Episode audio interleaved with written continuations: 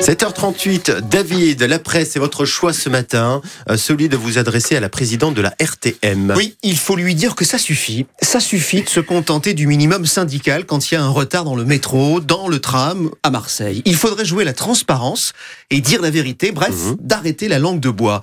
C'est assez urgent parce que le journal La Provence nous explique ce matin qu'il y a des Marseillais dégoûtés aujourd'hui des transports en commun, notamment à cause des interruptions à répétition. Et parmi les témoignages, Émilie, abonnée depuis 4 ans, elle n'en peut plus d'entendre les messages qui disent que le métro est arrêté pour un incident indépendant de notre volonté. Madame la Présidente, dites-nous la vérité. Comme le fait dans ce quotidien un de vos agents, même s'il préfère rester anonyme, cet employé révèle que depuis les essais du futur métro automatique, les incidents sont quotidiens, ça on l'avait remarqué. Un nouveau système qui crée des pannes qu'on n'arrive pas à résoudre, explique-t-il. Pendant deux jours récemment, il a fallu rebasculer sur l'ancien système. C'est dire. Parfois, il est dit aux voyageurs que le métro est arrêté à cause d'une intrusion dans un tunnel. Mhm. C'est vrai. Mais la vérité, c'est qu'il y a un manque de personnel sur les quais. On met plus de temps qu'avant pour aller appréhender les individus, explique l'agent. Et puis si ça coince aussi, c'est que Marseille a un très très vieux métro. Les portes finissent par se coincer, voire se casser. Alors il faut ramener la rame au dépôt. Donc il y a du retard sur le, du retard sur les quais. Et donc beaucoup de monde dans les rames ensuite. Et forcément encore des nouveaux problèmes sur les portes. Ça, il faut le dire aux voyageurs. L'agent anonyme dans la Provence estime que la RTM devrait donner les vraies raisons plutôt que de serrer les fesses en attendant le futur métro. Bon, de la transparence, s'il vous plaît alors. Oui, et, et si possible avec de l'humour. Oui. Euh, les, Ah oui, vous venez d'en faire. oui, les contrôleurs de la SNCF en ont, comme dans ce TGV qui ce jour-là n'avait pas de restauration à bord. Qu'est-ce qu'il faudrait dire? Ceci. Pas de restauration et ce jusqu'à notre arrivée en gare terminus.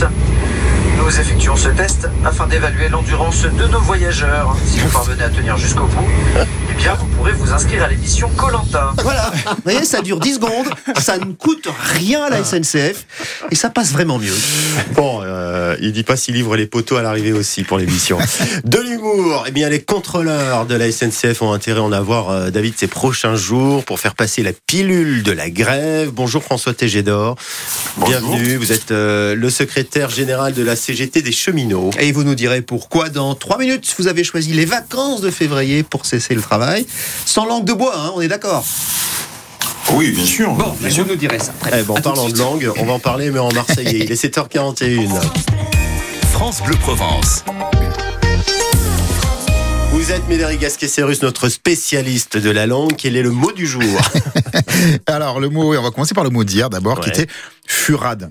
Et je parle pas que du motus, hein, parce qu'effectivement, c'était le motus d'hier, de la Saint-Valentin, en six Mhm. lettres, furade. Mais effectivement, comme c'était la Saint-Valentin, on imagine que pas mal de euh, couples en ont profité pour se furer. Alors, ma fille, voilà un mot qui a l'air simple en apparence, mais qui présente certaines nuances sémantiques. Alors, je vais y aller euh, mollo, et avant de le définir, je vais tourner cette fois la langue dans ma bouche. Donc, dans l'ordre chronologique, en diachronie, comme on dit en linguistique, le premier sens de furer, c'est draguer, séduire, flirter. C'est ainsi le premier sens que donne le dictionnaire du Marseillais de l'Académie, avec l'exemple suivant tiré du roman de Jean Contrucy, Double crime dans la rue bleue. Belle fille avec ça, mais pas commode. hein. J'ai essayé de la furer, note de l'auteur, de la séduire. Il y a deux ans, je me suis fait rembarrer de première. Non, il s'est pris un râteau, quoi. Ouais. Il y a dans euh, le même dictionnaire une locution ancienne avoir de la fure, avoir du succès auprès du sexe opposé. En fait, la plupart des dictionnaires donnent ce sens, comme Pierre Blasi dans Quand Marseille par les Marseillais, à l'article furé, je le cite, se câliner, se poutouner, se faire des bises, des poutounes, en se cachant en